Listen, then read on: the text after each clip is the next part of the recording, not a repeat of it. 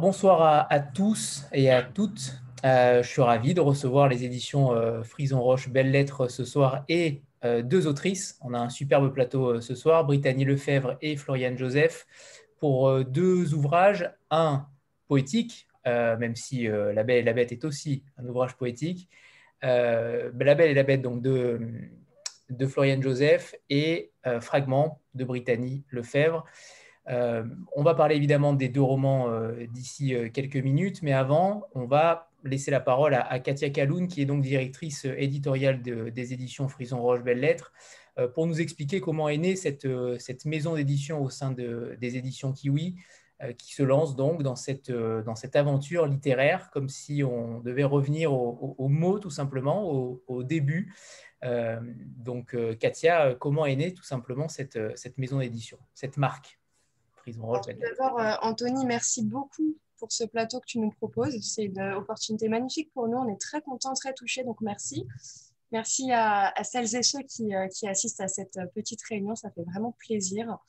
Euh, pour vous faire le petit topo, en fait, Frison Roche Belles Lettres, c'est une toute nouvelle marque éditoriale qui est née d'une marque existante. C'est Kiwi. Kiwi, nous sommes spécialisés dans le bien-être, le développement personnel, les essais engagés, notamment féministes, également les romans, mais ce qu'on catégoriserait plutôt de romans feel-good, de romans bien-être, euh, où euh, finalement les clés de vie, les leçons de développement personnel seront peut-être un peu plus importantes que la fiction qui a été imaginée pour les mettre en avant.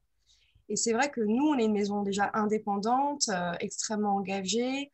on travaille tous nos titres en interne avec un soin euh, extrêmement particulier. On n'externalise pas. On n'a rien contre les extés, mais c'est vrai que les bouquins, on aime les traiter en interne, travailler les textes, le fond, la forme. Il y a un effort de fabrication, etc. Et surtout, toute l'équipe est vraiment de culture euh, littéraire. Tout le monde a un, background littéraire, a fait des études ou écrit soi-même. Donc c'est vrai que cet amour-là, il était très présent. Et puis on s'est dit en 2020, il faut qu'on laisse aussi cette part-là s'exprimer, euh, qu'on laisse cette expertise aussi se, se matérialiser l'année prochaine. Euh, d'une part parce qu'on recevait beaucoup de manuscrits qui ne rentraient pas du tout dans la ligne de Kiwi Roman, justement, qui avait vraiment une, une sorte de patte littéraire euh, où l'histoire n'avait finalement pas autant d'intérêt que ça. C'était vraiment le style de l'auteur qui nous plaisait. Et ça ne fonctionnait pas avec Kiwi Roman. Donc on s'est dit, bah, est là notre opportunité.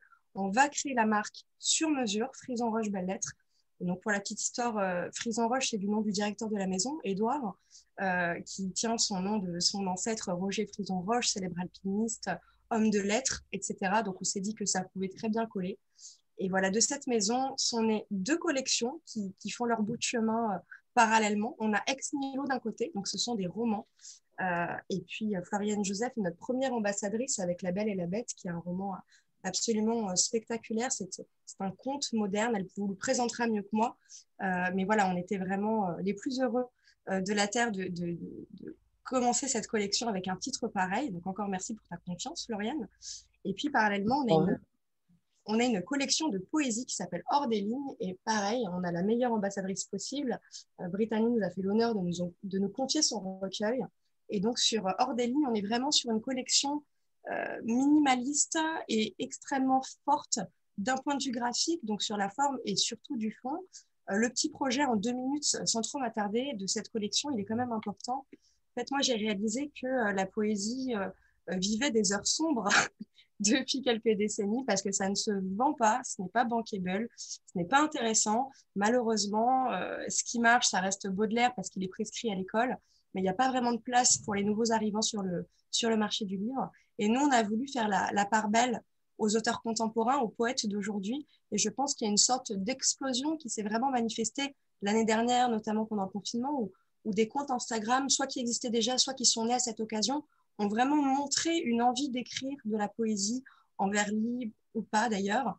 Et là, je me suis dit, bon, il y a quelque chose à faire. En fait, finalement, il y a un public. On a des grosses communautés. Je pense à, à Brittany sur son compte Indécence et des raisons qui a 60 000 abonnés. C'est juste hallucinants, enfin, qui sont là que pour de la poésie. Tu ne publies pas autre chose, ce n'est que de la poésie. Et ils sont là, ils sont vraiment fédérés, très engagés. je me suis dit, finalement, il y a une, cible qu'on a peut-être ignorée tout ce temps. Et nous, on a une carte à jouer avec Ordéline. Donc voilà, c'était le principe. Lancer une collection qui va mettre en avant des nouveaux auteurs, des jeunes poètes et poétesses qui vont vraiment pouvoir s'exprimer dans cette collection qui a été imaginée pour eux. Donc j'espère de, de, tout mon cœur que vous serez séduits par ce principe. Voilà, on sera un recueil par mois et, et je peux affirmer, non sans modestie, qu'on commence très très fort avec le recueil de Brittany. C'est la même chose pour Ex Nihilo, c'est vraiment des romans. je mets ça en avant aussi très rapidement. Des, on, met en avant des nouveaux auteurs. Et ça, ça change beaucoup, beaucoup, beaucoup de nos confrères. L'édition, c'est quand même un milieu d'entre-soi où les auteurs sont cooptés par d'autres auteurs dans la maison d'édition. Il y a très peu de place pour les nouveaux. Et nous, c'est vraiment notre volonté, d'abord chez Kiwi, puis chez Frison Roche Belles Lettres, de donner leur chance à des nouveaux auteurs qui ont du style, qui ont quelque chose à raconter. C'est tout à fait le cas de Florian Joseph. Euh, c'est son premier titre, mais je pense que c'est loin d'être le dernier. Voilà pour la petite présentation. Euh, j'aimerais bien qu'on parle également euh, de l'organigramme, entre guillemets, de l'équipe avec laquelle vous travaillez, parce que véritablement, et c'est ce que j'avais déjà dit à, Elia, il me semble, vous êtes extrêmement jeunes, tous. Et ça, c'est quelque chose d'extrêmement novateur dans le milieu éditorial, où pour le coup, vous êtes dans une catégorie d'âge beaucoup, plus, beaucoup plus récente, on va dire ça ainsi, que dans le monde éditorial français. Et également, vous prenez des auteurs qui, eux aussi, sont extrêmement jeunes. On rappelle que Florian n'a que 24 ans, je, n'en reviens toujours pas, et que Brittany, il me semble, 27 ans, ça aussi. donc pour le coup, c'est plutôt, c'est un risque à la fois et en même temps quelque chose d'extrêmement ancré dans, notre société. Tout à fait, c'était un petit peu la volonté. Cette, cette maison est née comme elle est née. En fait, juste pour le petit historique, il y avait déjà les marques et les bords et, et Sang de la Terre, euh, qui sont des vieux catalogues qui ont une quarantaine d'années, qui, ont été repris par Edouard Frédon Roche euh, il y a quelque chose comme 8 ans. Et puis, en fait, Kiwi est né d'une volonté il y, a, 4 ans, justement, de créer quelque chose de nouveau. Euh, donc, moi, quand je suis arrivée dans cette maison, il y avait quoi 3-4 livres par mois sur la marque et les bords. Et avec Kiwi, on avait vraiment voulu créer quelque chose de nouveau, un vent de fraîcheur dans l'édition en laissant leur place à des nouveaux auteurs et en laissant leur place à des nouveaux éditeurs également. Effectivement, l'équipe que j'ai pu monter ces dernières années, c'est marrant, l'évolution est assez impressionnante parce qu'on était deux il y a cinq ans, aujourd'hui on est 15. Euh, et l'équipe, effectivement, la moyenne d'âge, c'est 25 ans. Bon, moi, j'en ai 28. Euh, Edouard, il en a 40. Euh, voilà, il est en pleine crise de la quarantaine. Je pose ça là. Mais sinon, globalement, c'est une équipe extrêmement jeune, extrêmement motivée. Et c'est vrai que ça, ça fait du bien, même d'un point de vue professionnel, parce que je fais ma petite parenthèse engagée sur l'édition. Ça reste un milieu euh, vieillissant. Les, places coûtent très cher. Et moi, je sais que 90% de ma promotion d'études a complètement abandonné ce milieu faute de place. Euh, c'est vrai, ça ressemble vraiment à un parcours du combattant. Et nous, euh, notre force, c'est qu'on essaye vraiment de ramener des jeunes talents dans ce milieu-là, de leur laisser leur chance. Et voilà, il y a des jeunes éditrices qui ont vraiment des choses à apporter à ce milieu-là, qui ont des intuitions, qui ont un savoir-faire. Et c'est vraiment l'état d'esprit de la maison. Et effectivement, c'est un des aspects qui nous euh, différencie énormément de nos concurrents. On est une petite équipe indépendante et Dieu sait, la nouvelle d'aujourd'hui, c'est que les éditions de minuit, euh, les célèbres éditions de minuit viennent d'être avalées par Gallimard, donc bon, ça fait mal au cœur pour tout indépendant euh, et c'est vraiment symptomatique de ce qui se passe sur le marché. Les petits disparaissent et nous, on, fait figure un peu d'impertinent du, du monde du livre on est indépendant, on fait tout en interne, on est très proche de nos auteurs, on a des idées, on n'a pas peur de l'ancienne collection de, littérature ou de poésie en 2021. Et je crois que c'est ça qui nous fait euh, avancer et rayonner aujourd'hui. C'est c'est ce bagou quelque part. Euh, il, faut, il faut au service de ce bagou évidemment un, savoir-faire et, des aiguillages économiques. Il faut que le tout se tienne évidemment. On ne fait pas des livres pour rire, mais par contre il y a véritablement un engagement et aussi une, volonté de dépoussiérer un petit peu le milieu de l'édition. Euh, tout, à l'heure, vous disiez que, que, vous ne publiez que des euh, jeunes romancières ou, euh, jeunes romanciers, peu importe.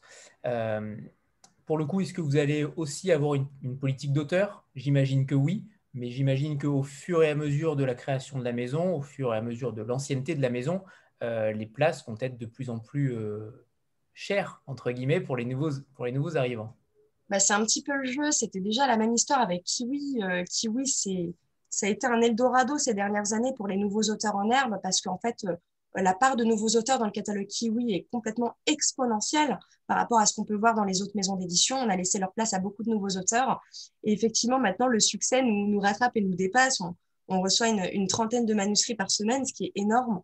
Et effectivement, les places sont chères. Et je pense que sur, sur les collections Ex Nihilo et Ordeline, on va, on va suivre le même chemin. Euh, mais ce qui continuera de nous différencier de nos concurrents, c'est c'est ce cœur à l'ouvrage et cet attachement à l'humain, en fait. Euh, nos auteurs sont des êtres humains. Qu'on valorise. Ce ne sont pas des numéros de dossier, ce ne sont pas des contrats. on ne cherche pas le bankable, on cherche vraiment la plume qui va nous séduire et l'être humain qui est derrière le projet. Parce que je pense que Brittany et Floriane aborderont leur expérience éditoriale, mais c'est vraiment, si le travail ne se fait pas en complicité, euh, il va pas être intéressant ni d'un côté ni de l'autre. Et puis, il faut pas oublier quelque chose. Nous, on a beau faire 200 livres par an, un auteur qui signe chez nous, c'est son bébé, il en a un. Donc ça, on le garde toujours à l'esprit, c'est son bébé. Donc on peut pas faire comme si c'était un dossier de plus qu'on va bâcler rapidement et puis passer à autre chose. Donc effectivement, tu, tu as raison, Anthony. Euh, au bout d'un moment, il va y avoir des choix qui vont être de plus en plus difficiles parce qu'on reçoit déjà beaucoup, beaucoup de manuscrits. Ce sont deux collections qui commencent à faire du bruit. Euh, voilà, on va garder, je pense, notre état d'esprit, notre authenticité et vraiment prendre le temps de la réflexion et vraiment, en fait, suivre notre intuition éditoriale qui reste au cœur euh, de notre mode opératoire, tout simplement. Concernant la création de la maison, vous n'avez pas choisi une, date euh, facile. Hein. clairement, mars 2021, ce n'est pas pire que mars 2020, certes, mais quand même, dans, dans une situation sanitaire difficile, vous avez lancé une collection qui marche plutôt bien et puis en plus qui, qui, fait état euh, d'une parution mensuelle euh, quasi systématique. Euh, comment, vous, comment vous envisagez la suite par rapport à, ce lancement-là? Comment vous, vous voyez l'avenir? Eh bien, comme la littérature reste quelque chose pour nous de, très précieux, de très rare, on ne veut surtout pas partir dans un effet d'emballement où en fait on prendrait un petit peu la confiance et on passerait à trois romans par mois et à trois recueils. C'est pas du tout l'idée. On veut garder ça comme une expérience euh, une expérience littéraire pour le lecteur ou la lectrice. Donc, on ne veut pas du tout d'effet d'emballement et c'est aussi raison gardée que de traiter les manuscrits euh, avec le respect qu'ils méritent et la préciosité euh, qui leur correspond. Donc, je pense, en tout cas, le projet et moi que j'ai mis en place sur l'année prochaine, c'est de rester sur ce rythme. Là, pour lancer Ex Nilo, la collection de romans, on était parti sur deux romans par mois.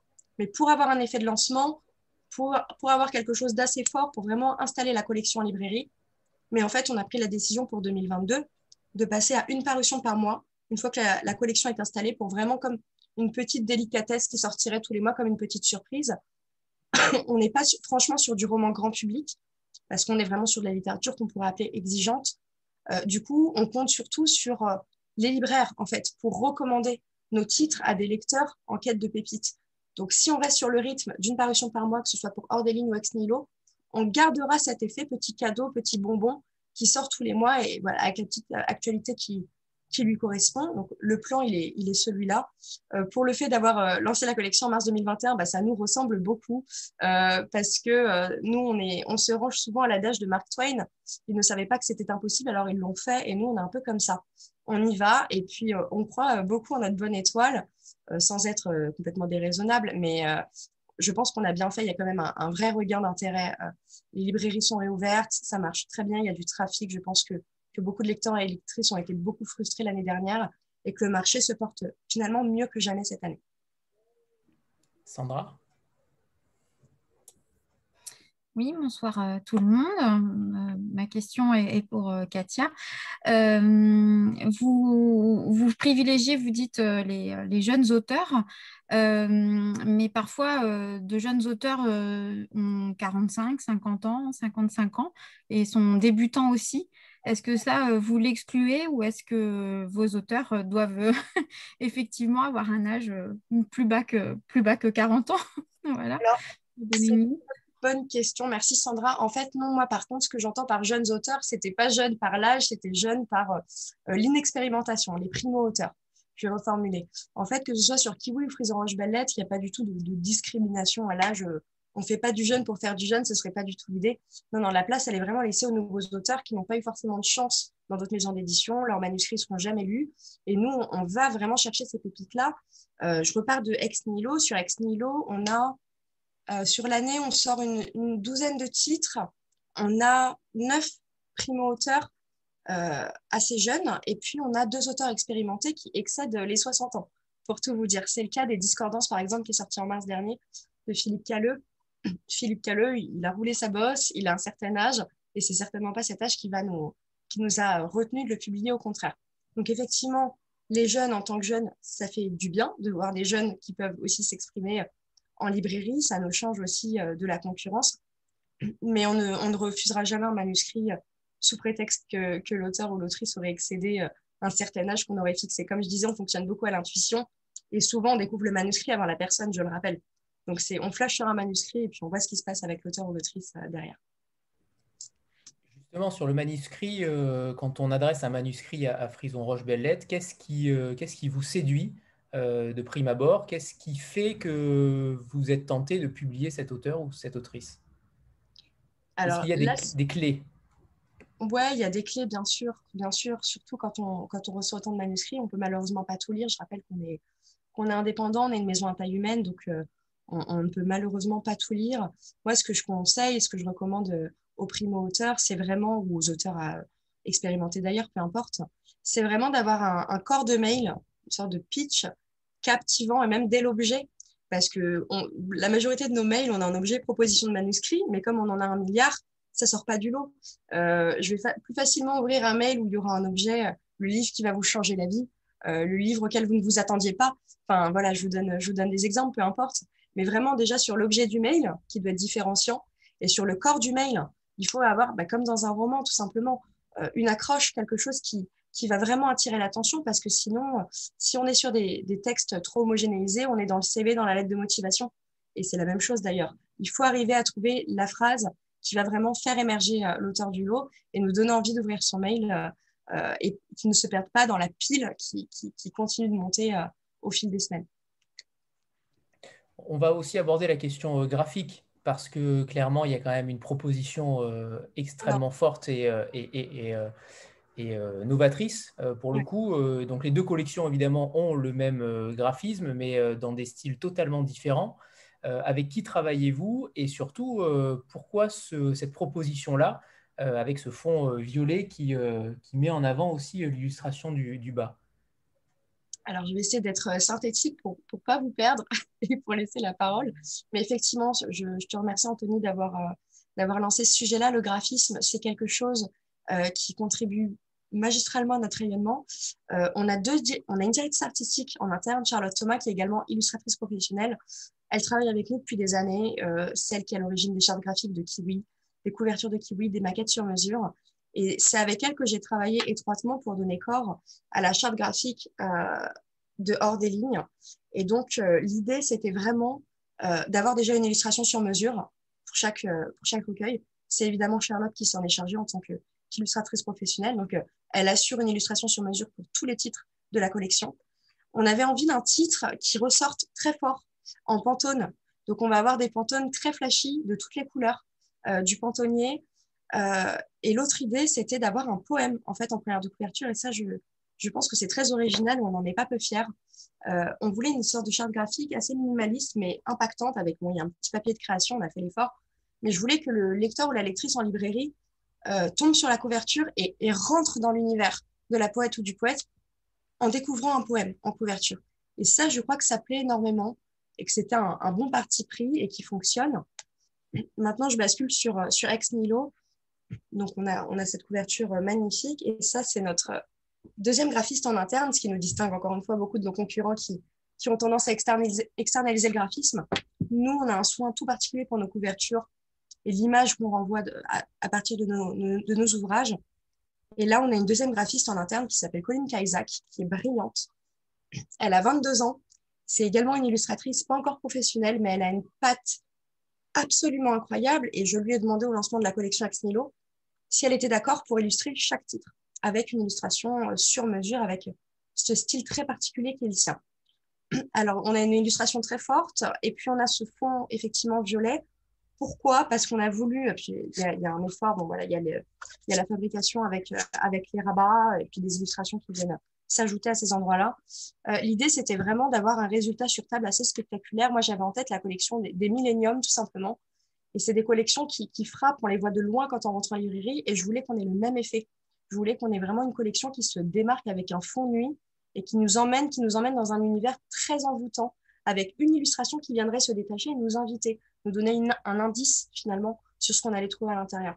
Et je crois encore une fois que le pari a été réussi parce qu'on a des, excellents retours des libraires qui sont très très contents et c'est effectivement c'est des objets qu'on a envie d'exposer dans sa bibliothèque tout simplement. En plus d'avoir une expérience de, découverte littéraire, euh, ce sont des beaux livres en fait qu'on veut avoir, qu'on veut offrir, qu'on veut montrer tout simplement.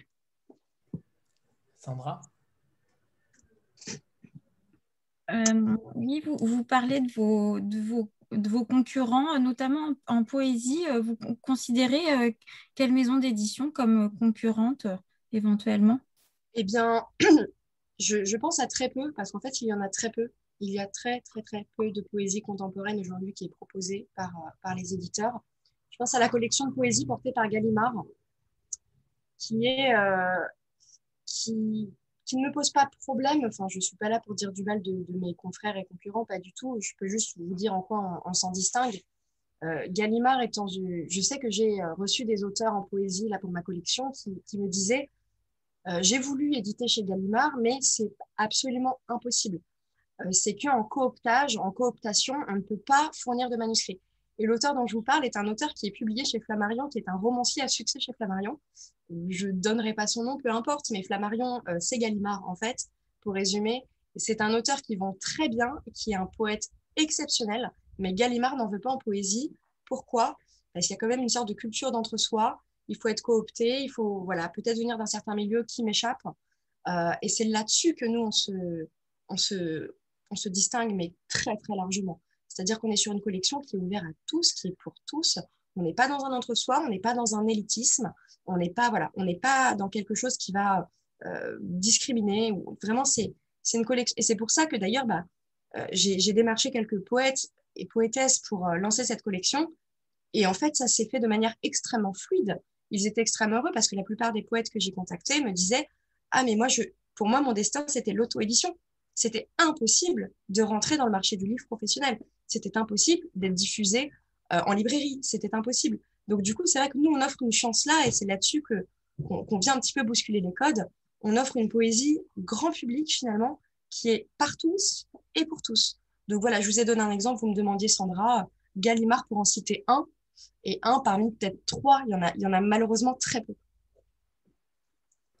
Euh, justement, on peut peut-être euh, faire la bascule avec Brittany et Floriane sur leur, vous parliez tout à l'heure justement de, ce, euh, de cette auto-édition. Euh, pour le coup, euh, on sent dans les, plutôt dans le, dans le recueil d'ailleurs de Brittany, on sent ce, ce manque d'assurance, on sent que vous, vous, ne vous attendiez pas à être publié, que c'est quasiment une chance inouïe, alors que c'est surprenant d'entendre ça ou de lire ça, en tout cas dans un, recueil. Plusieurs fois, on sent cette, ce manque de confiance euh, et ça, c'est plutôt euh, surprenant. Comment vous expliquez ça, euh, Brittany?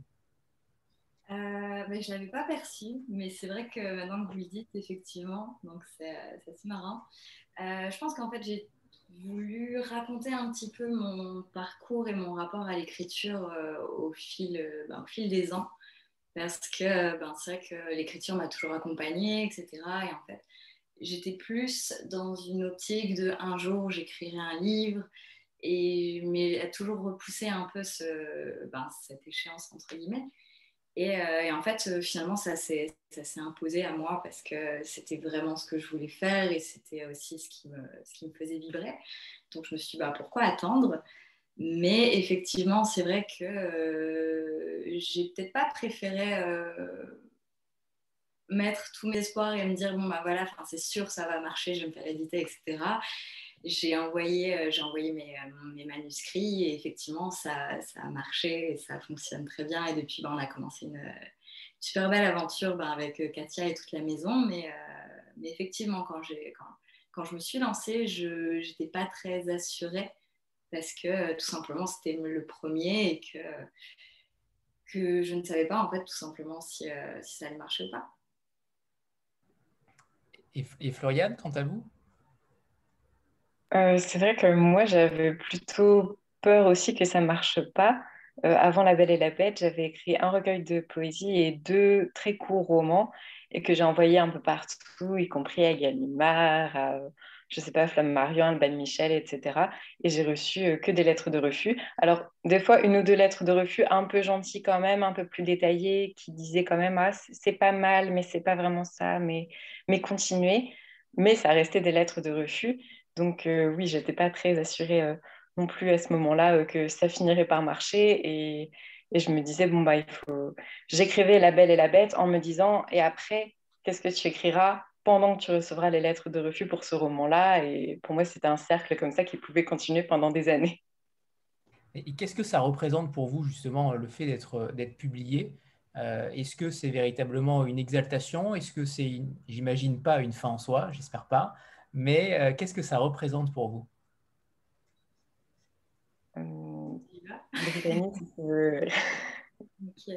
Euh, pour moi, c'est n'est pas une fin en soi, c'est plutôt un début. Et c'est euh, un super accomplissement parce que, euh, après, c'est personnel, hein, peut-être que pour Floriane, ce sera différent, mais ça me permet, je me sens beaucoup plus légitime en fait d'être reconnue déjà par, par, mes pères en tant que professionnelle et me dire que ben, effectivement mon écriture euh, peut toucher effectivement des, personnes, etc. Et, euh, et, du coup, ça me donne beaucoup de confiance en moi et, euh, en mon écriture pour ben, faire d'autres choses. C'est un début. moi, je crois que c'était une fin en soi avant que ça n'arrive. C'est-à-dire qu'avant, quand j'avais des lettres de refus, oui, en fait, tout ce que je voulais, c'était juste la publication. Je voulais tenir le livre entre mes mains avec euh, mon histoire, mes mots. Et maintenant que c'est arrivé, je rejoins plutôt Brittany. Maintenant, je me dis, ah non, en fait, c'est un début. Maintenant, j'ai bah, envie qu'il y ait des rencontres comme celle-ci. J'ai envie de, de, parler aux lecteurs, de lire leurs retours, d'écrire d'autres histoires, de voir ce que je suis capable d'inventer, etc. Et je rejoins Brittany aussi sur le côté légitime. Enfin, je me sens plus légitime. Ça enlève un poids ou une forme de culpabilité peut-être où je me dis, bah, j'ai plus le droit de prendre du temps maintenant pour écrire euh, mes petites histoires, puisqu'il y a vraiment des gens qui vont les lire. Alors qu'avant, c'est vrai, quand on se dit, bah, de toute façon, ça finira dans un tiroir, ça n'intéresse absolument personne. Du coup, on peut se poser la question pourquoi, du coup, refuser euh, une sortie, euh, pourquoi ne pas travailler ou faire autre chose de plus important. Donc, c'est vrai que le côté, ouais, ça apporte quelque chose de plus légitime. Et comment la, comment la rencontre s'est faite avec euh, Katia et, l'équipe euh, Comment, Katia d'ailleurs, euh, vous avez reçu les deux manuscrits? Est-ce que ça a été un coup de foudre immédiat? Comment s'est passé le travail justement entre, entre toutes les trois? Alors, Brittany, il faut que tu me confirmes, j'ai un doute. Est-ce que tu m'as envoyé ton manuscrit ou je suis venue te chercher? Non, je te l'ai envoyé. Tu me l'as envoyé spontanément. Écoute, Brittany, ça a été un vrai coup de cœur ça a été un coup de cœur euh, immédiat. Immédiat, immédiat. Euh, la plume euh, était parfaite selon moi. Et il fallait juste voir si, si on allait arriver à s'entendre. Et je me souviens de notre premier rendez-vous, Brittany, où tu étais un petit peu stressée. Et, et, je sais que ça te faisait peur parce que tu devais confier ton bébé et tu étais un peu paniquée. Et, et j'ai dû vraiment un petit peu poser un peu ce cadre de mais non, mais tu vas voir, ça va être super. Nous, c'est une de nos forces, on est ultra proche de nos auteurs, on les accompagne, il y a de la complicité, donc euh, ça va bien se passer et je crois que ça s'est euh, très très bien passé de manière admirable. Et, euh, et pour Floriane, c'est encore une autre histoire. Floriane, je, je, balance l'info, c'est la meilleure amie de Paloma, qui est une de mes éditrices, Paloma Grétien, et c'est Paloma qui nous a apporté ce projet-là en nous disant, écoutez, j'ai un manuscrit, c'est une pépite entre les mains, il faut vraiment que vous le lisiez. Donc, euh, grâce à, ça, on, a eu le manuscrit de Floriane euh, en haut de la pile. Et, euh, effectivement, moi, en tant que, en tant que directrice éditoriale, j'accorde un soin particulier à la lecture des, manuscrits parce que on ne peut pas vraiment se tromper.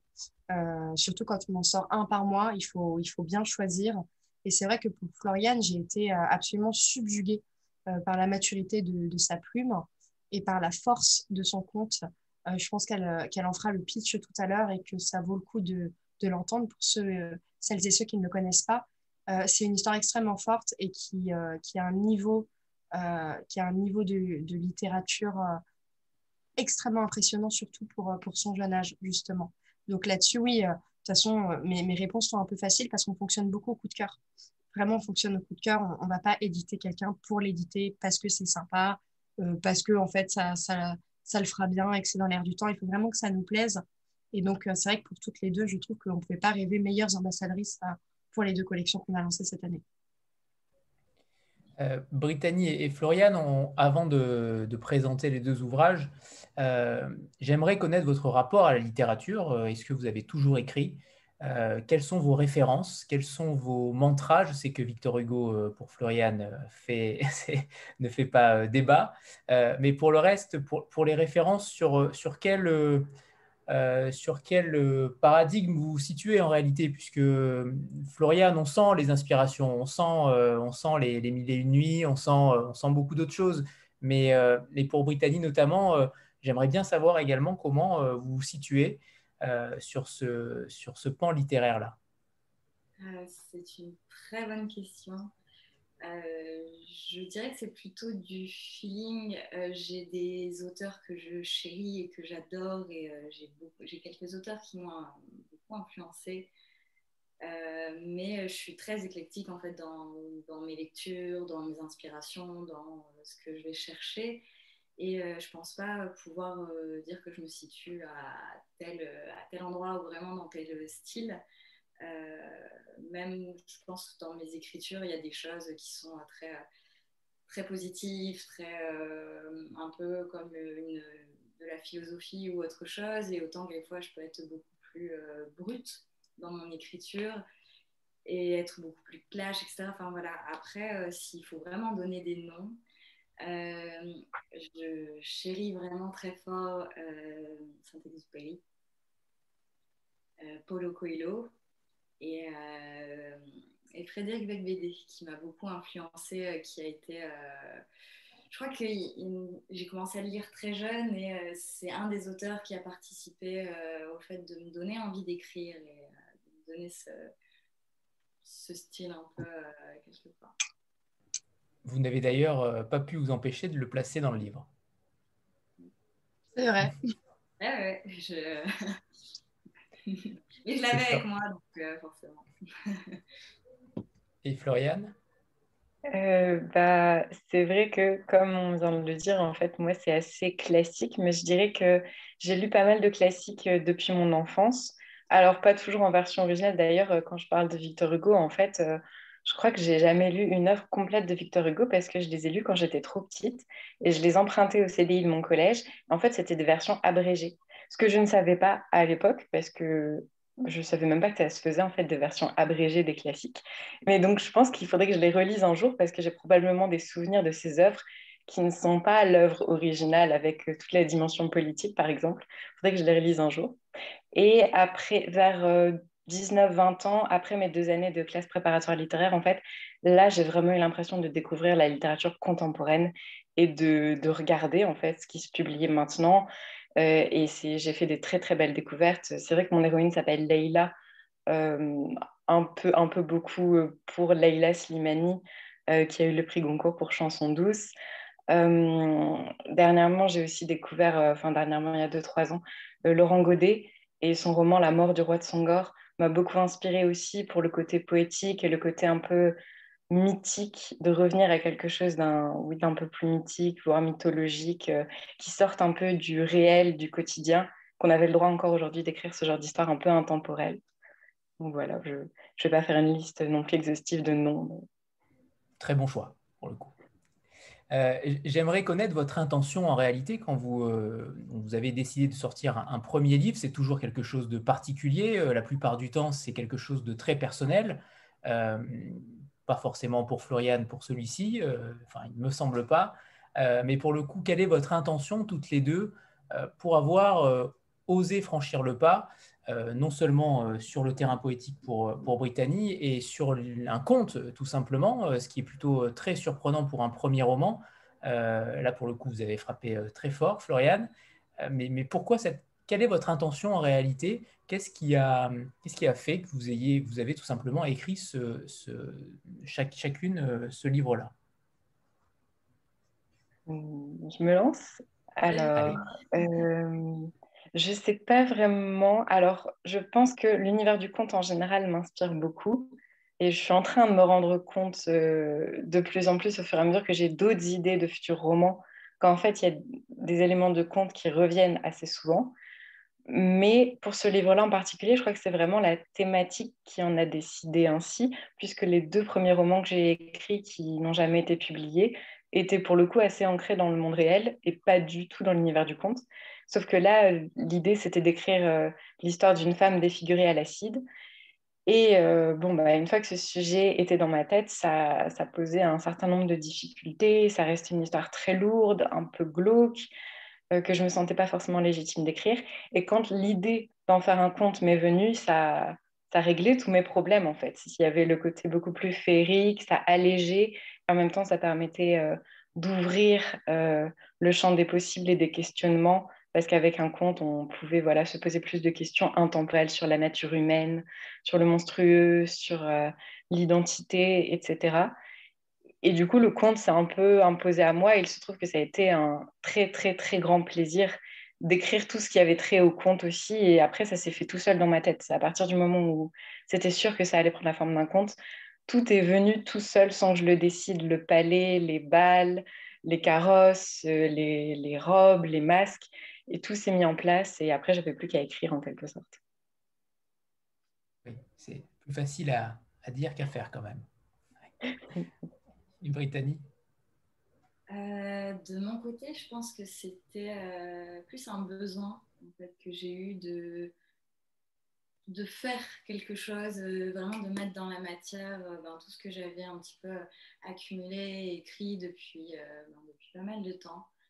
Euh, et euh, en fait, j'avais déjà essayé d'écrire euh, des, des, romans, sauf que c'est un exercice qui est totalement différent et en fait, je me sentais plus à l'aise dans l'écriture courte. Donc j'ai commencé par là parce que c'était plus évident pour moi et en fait bah, à partir du moment où j'ai commencé à, à, reprendre un petit peu tout ça, à retravailler, à créer le style à l'intérieur tout ça, ben, ça m'a semblé évident c'était euh, c'est devenu assez fluide, etc. Et, euh, et du coup, voilà. Euh, est-ce que c'est est-ce que c'était aussi une forme de, de matérialisation du compte Instagram, de ce qui s'y trouvait, ce qu'il fallait s'en extraire? Est-ce que vous vouliez vous en extraire ou au contraire matérialiser véritablement toute l'écriture que vous aviez accumulée et, le, et, le, retranscrire de manière différente dans un recueil? Euh, alors, ce qu'il y a dans le recueil n'est pas forcément sur Instagram, et ce qui est sur Instagram n'est pas forcément dans le recueil. Je voulais pas faire un.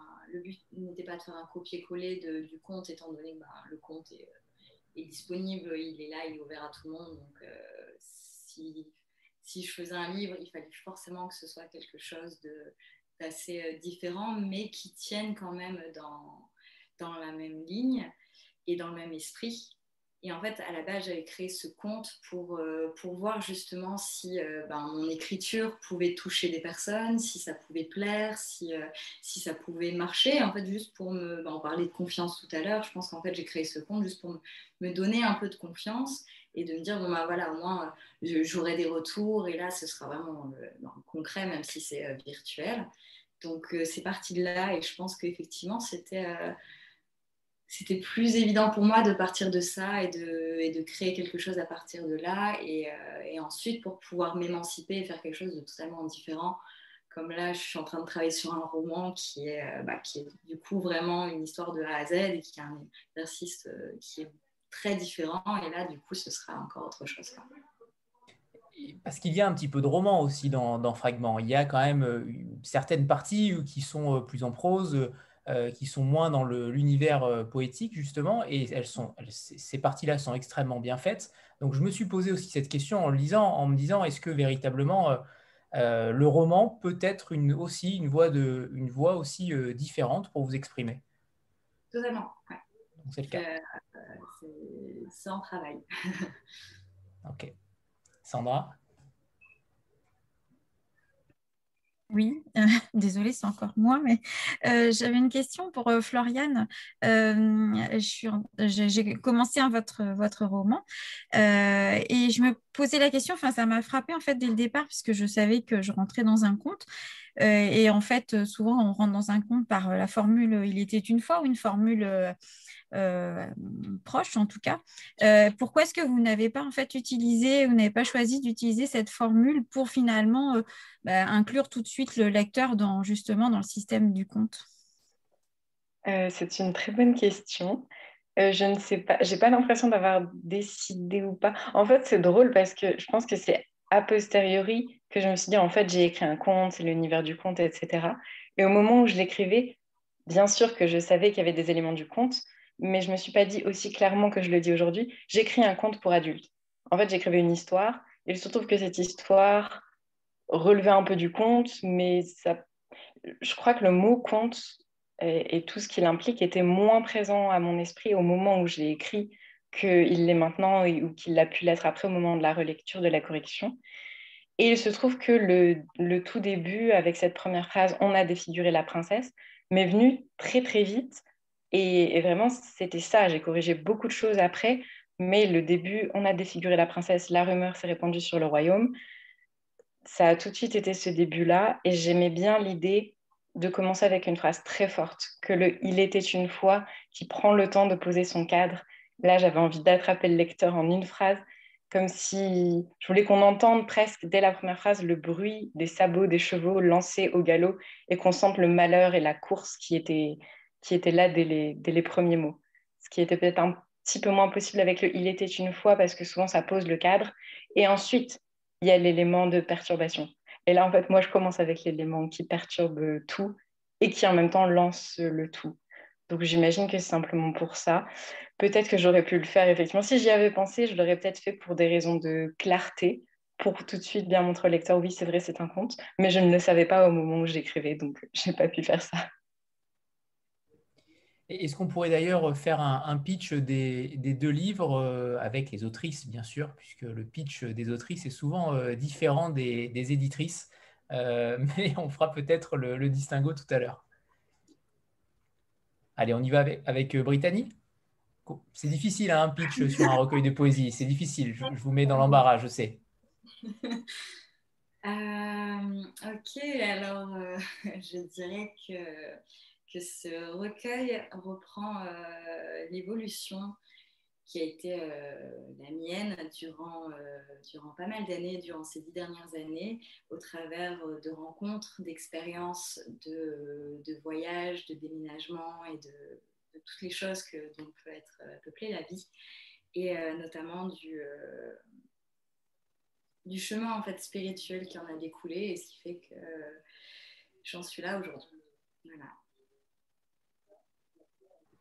Et Floriane alors? Alors, euh, du coup, La Belle et la Bête, c'est l'histoire d'une princesse défigurée à l'acide par un inconnu, qui n'aura pas beaucoup d'importance d'ailleurs euh, par la suite. Ce qui est important, c'est vraiment elle et son chemin de reconstruction. Et donc, pour se reconstruire, elle décide qu'elle va se rendre à tous les bals du royaume en cachant son visage sous des masques somptueux, comme on le voit sur la couverture, à chaque fois en en faisant un peu plus et toujours plus travaillé, plus grandiose, jusqu'à un, certain point, puisqu'évidemment, ce n'est pas une solution. Euh, à long terme pour toute la vie. Mais voilà, on la suit au travers de ces balles pour euh, jusqu'à ce qu'elle se sente prête à accepter son visage, voire à le montrer.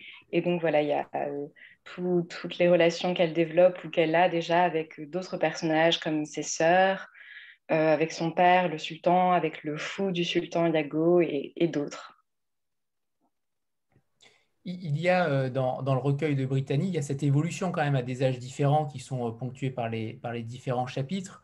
Euh, c'était une volonté claire de, faire un recueil véritablement évolutif pour, pour montrer à quel point vous évoluiez tout simplement, mais avec vos émotions, votre, votre passion, vos désirs de manière totalement différente, ou en tout cas qui soient différentes, oui, qui soient différentes.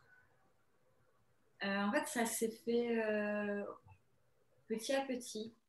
J'ai voulu, en fait, euh, j'avais pas envie de faire juste un recueil avec des textes épars comme ça. Je me suis dit qu'il était quand même important de, lier ces textes, d'avoir comme un, fil conducteur tout au long euh, du recueil. Et en fait, euh, bon, il y a des textes qui ont été écrits euh, il y a plusieurs années que j'ai retravaillé, etc., mais qui sont à la fin, alors que normalement, la fin, c'est là où je suis plus âgée. Les textes restent mélangés quand même avec une certaine thématique, mais effectivement, il y a quand même une évolution qui, qui est là et, et un, surtout une évolution de la pensée en fait, qui, bah, qui a été l'évolution de, ma pensée personnelle, vu que ce recueil est quand même très personnel. Mais j'ai oublié la question, je suis désolée. non, c'était ça, c'était pour savoir si véritablement c'était une, une, volonté, une volonté de... En fait, vous n'avez pas euh, retranscrit le langage à différents âges. Le langage est le même sur tout le recueil, euh, que vous ayez, euh, je ne me rappelle plus des âges précisément, mais je crois que c'est 7, 5, 10, 15, 20, 25 Non, il y a, ça commence à 9. 9, 9, 15, 18, 23, 25. Le langage n'évolue pas. Voilà. Mais par contre, le cheminement, oui. Sur, on n'a pas parlé de la mise en page, mais la mise en page, elle est quand même euh, extrêmement importante pour le coup et surprenante puisque ça part dans tous les sens. Euh, il y en a partout, dans tous les coins de page, euh, à l'envers, à l'endroit, en miroir. il, y a, il y a des lettrines un petit peu aussi partout, des changements de police, des changements de, mise en page qui sont surprenants et extrêmement agréables à, regarder et à lire. pourquoi ce choix-là d'avoir, oui, fragments bien sûr, mais euh, pour le coup, là, c'est véritablement très éclaté, euh, ce qui est, euh, à mon sens, une... j'ai jamais vu aucun ouvrage aussi éclaté sur la forme. donc, pourquoi ce choix-là? Est-ce que vous êtes mis évidemment d'accord avec l'éditrice, avec Katia, mais, mais pourquoi ce choix aussi fort? En fait, on ne s'est pas mis d'accord parce que je lui ai envoyé le, le, manuscrit avec déjà ce travail de, ah police. Après, forcément, j'étais prête à, selon si ça plaisait ou non, à, modifier des choses, à changer un petit peu. Bon, par chance, ça a plu. Et, euh, en fait, je trouve que on peut faire énormément de choses avec la langue, surtout la langue française qui est juste magnifique. Et, euh, et en fait, on peut euh, jouer beaucoup avec les mots, avec le sens, avec des petites nuances comme ça, mais, on peut, mais quand on lit un livre, je trouvais que ben, ça, donne aussi une autre, une autre dimension à l'écriture parce que quelquefois dans, un mot, il peut y avoir plusieurs mots et en fait quand il y a une double lecture, ben, le fait de mettre un peu d'italique par-ci ou de juste souligner quelque chose pour montrer un petit peu plus la pensée ou l'appuyer, ou euh, faire des sous-entendus, des choses comme ça, ça, euh, bah, ça a apporté quelque chose en tout cas à l'écriture et, euh, et en fait je me suis éclatée à faire ça et j'ai pris beaucoup, de plaisir et j'étais contente du résultat et donc en tout cas, ça m'a parlé et j'espérais que ça parle aussi aux gens. Éclater, c'est le mot. C'est le mot juste, en effet. Je rebondis, je rebondis là-dessus, effectivement. et je crois que l'expérience qu'on a eue avec Brittany ressemble beaucoup à l'état d'esprit de la collection. Euh, c'est une collection que j'ai souhaité profondément libre euh, et profondément originale. Et c'est vrai que Brittany, euh, quand on a commencé à discuter du projet, m'avait prévenu qu'elle avait déjà une mise en page bien à elle en tête. Et puis, elle a, elle a la chance d'avoir le talent et, les ressources graphiques pour avoir fait ce travail elle-même, alors que on est armé en interne avec les brillantes Charlotte et Colline pour, faire, pour faire un, travail pareil. Et en fait, Brittany est venue avec sa proposition et sa proposition m'a énormément parlé parce que les gens avaient une cohérence éditoriale. Effectivement, avec un titre comme Fragment, on, s'attend à quelque chose de profondément fragmenté. Enfin, on aurait été déçu de trouver des, des alexandrins derrière. Et je, moi, je suis une amoureuse des alexandrins, je suis une amoureuse de la poésie classique, donc c'est pas du tout moi qui critiquerais ça. Mais c'est vrai qu'avec une proposition pareille comme Fragment, on s'attendait à une maquette surprenante. Et, euh, et, Brittany, sa maquette, euh, elle n'est pareille à nulle autre. C'est-à-dire que là, on a, le, on a le deuxième titre euh, de la collection. Ben, je le montre, il est là. Euh, qui, sera en librairie très prochainement. C'est Viande à viol. Euh, pareil, un, titre incroyable. On, aura, j'espère, l'occasion d'en discuter une prochaine fois. Euh, qui n'a pas du tout la même mise en page. On est complètement sur autre chose.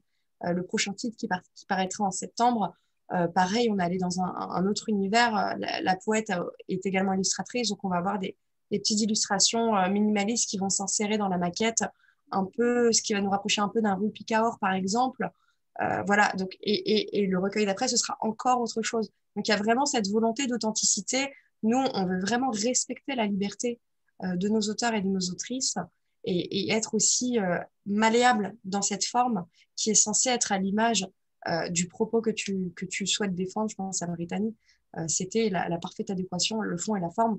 sont cohérents et c'est quelque chose qui nous a plu. Et il n'y a pas de raison de dire, bah non, c'est nous qui faisons en interne si on a une, autrice avec une proposition aussi qualitative et, qui s'exprime aussi bien finalement. Donc là-dessus, euh, Hors des lignes euh, euh, suit complètement ces poètes et poétesses dans, toutes leurs envies. Et, puis on est là pour travailler avec eux. Et effectivement, ça sent en complicité. Brittany a raison. On aurait pu en discuter. Bah non, ça colle pas. Mais en fait, là, ça collait. Mais bien sûr, on y va.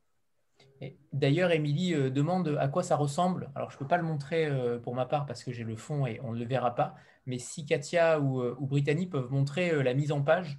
ouais. Alors. Si on arrive à voir. Alors, moi, je. Alors. Donc, là, j'essaie de caler.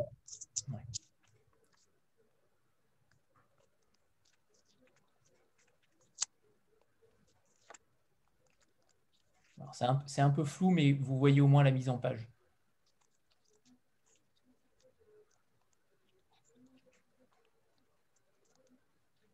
Évidemment, je tourne les pages au hasard, euh, mais vous avez, euh, vous avez du calligramme, euh, vous avez de la mise en abîme, vous avez du jeu sur les blancs, vous avez de l'effet miroir. Il y a vraiment beaucoup, beaucoup, beaucoup de choses.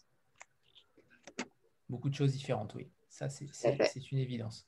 Mais c'est vrai que de... On parlera aussi de Viande à viol hein, tout à l'heure, bien sûr. Hein, on parlera des derniers titres parus et prochains à venir.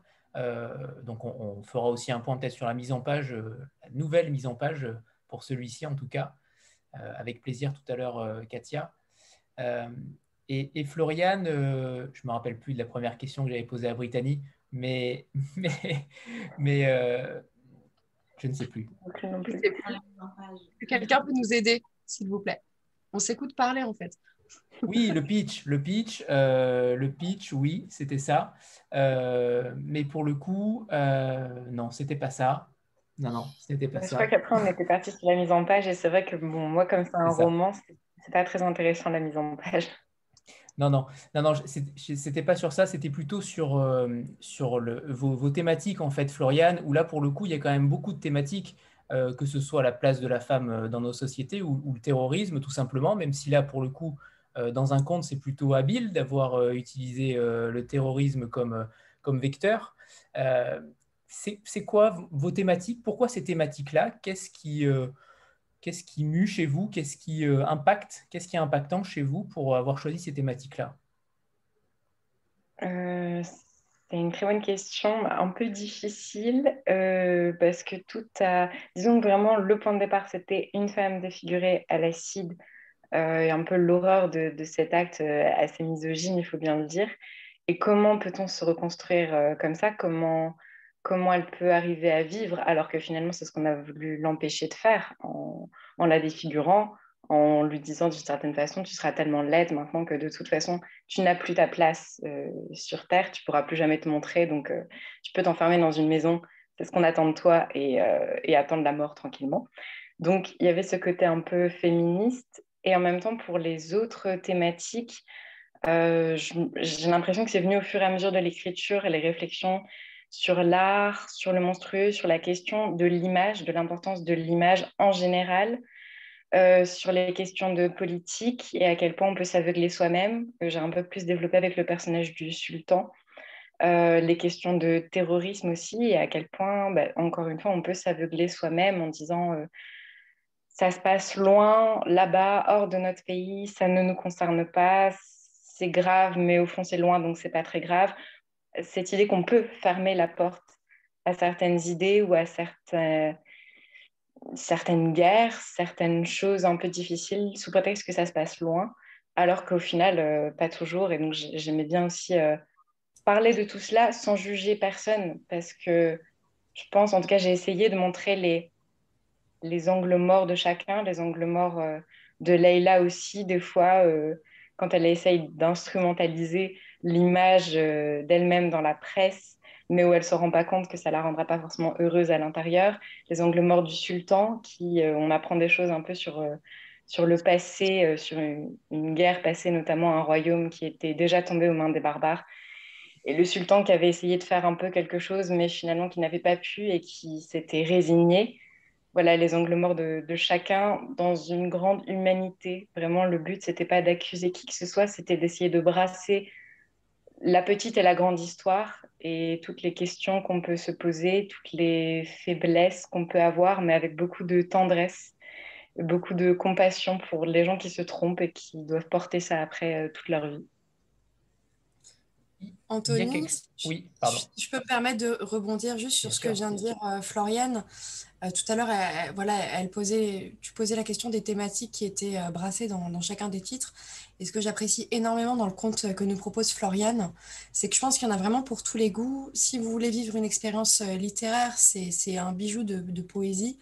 Euh, c'est aussi un, petit conte philosophique, effectivement, comme tu venais de le dire, c'est-à-dire que tu, tu, poses des questions comme tout bon philosophe et tu, et tu proposes des pistes pour y répondre.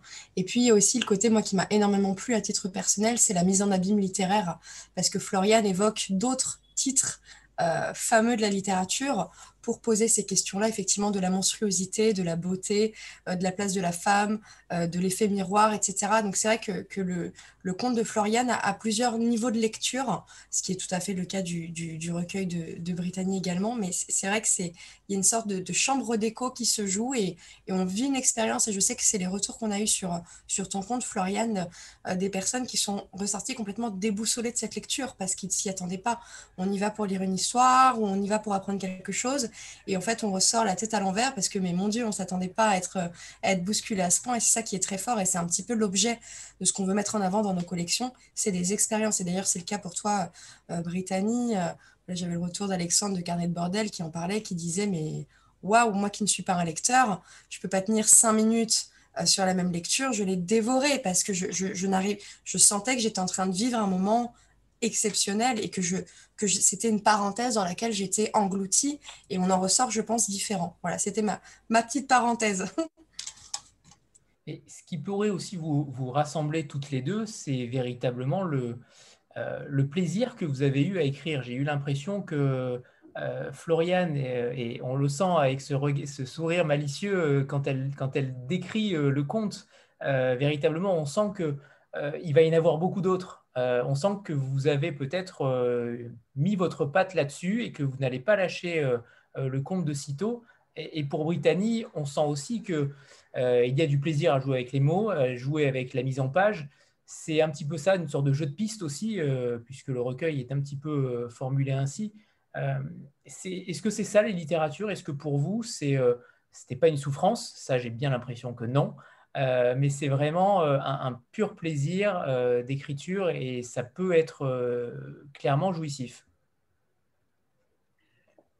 je dirais que non, c'est énormément de plaisir. je pense qu'on peut peut pas écrire si c'est pas vraiment quelque chose qu'on affectionne tout particulièrement et qui, qui nous fait vibrer.